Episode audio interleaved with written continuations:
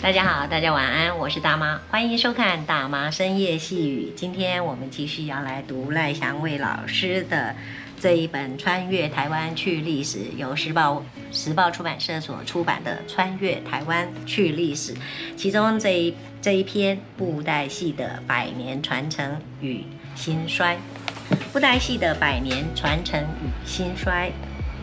台湾的布袋戏曾经走过百年辉煌。各地都有蓬勃发展的剧团，在百家争鸣之中，有不少剧团始终是业界领袖。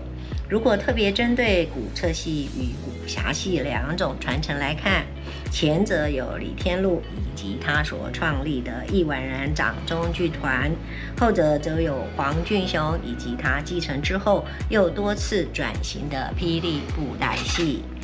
国宝级的李天禄是易婉然掌中剧团的创始人，生于台北大道城。他的父亲是许金木，入赘李家，所以李天禄是跟随母亲姓李。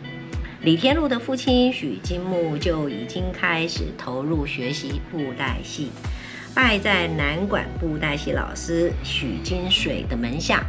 许金水与许金木名字像兄弟而成为师徒，也是一段佳话。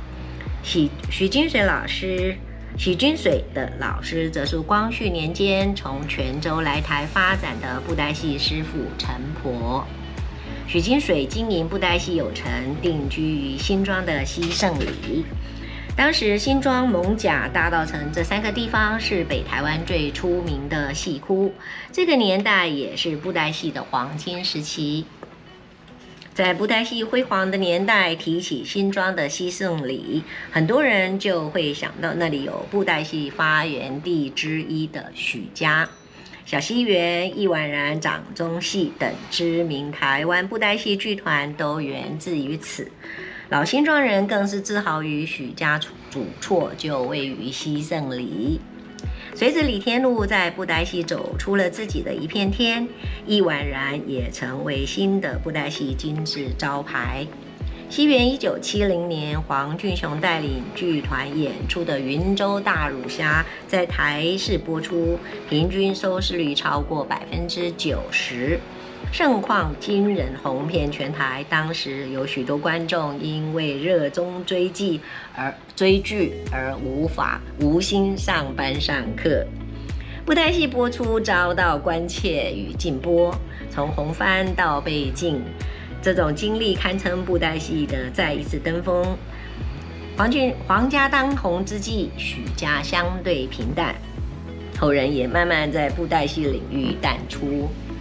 现在年轻一代的观众大多已经不再着迷布袋戏，连在地新庄人也慢慢对许家古厝开始陌生。具有百年历史、占地上千坪的许家主厝，更在西元二零零八年、二零一四年两度遭到大规模的拆除，如今再也无法看到当年的盛况。许金水会选在西胜里定居，起来有自。西胜里的历史相当悠久，在清朝就已经发展有成。当时西胜地区为一街庄，名为西胜庄，隶属于百街堡。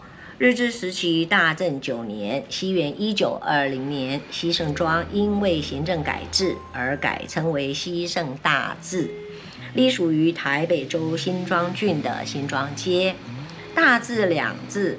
是日治时期的用语，是当时的行政层级之一，大概相当于现代的里。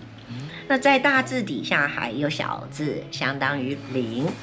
如今的西圣里作为布袋戏发源地的光环已经淡去，发展很早的历史传统也随着新庄都已经都市化而看不出特色。台铁、高铁都经过新北市新庄区的这个里。可是没有在境内设车站，所以绝大数台铁、高铁的乘客，即使经过了，也不知道刚刚跨过了新北市新庄区，更不会注意那里正是台湾布袋戏发源地之一的西圣里。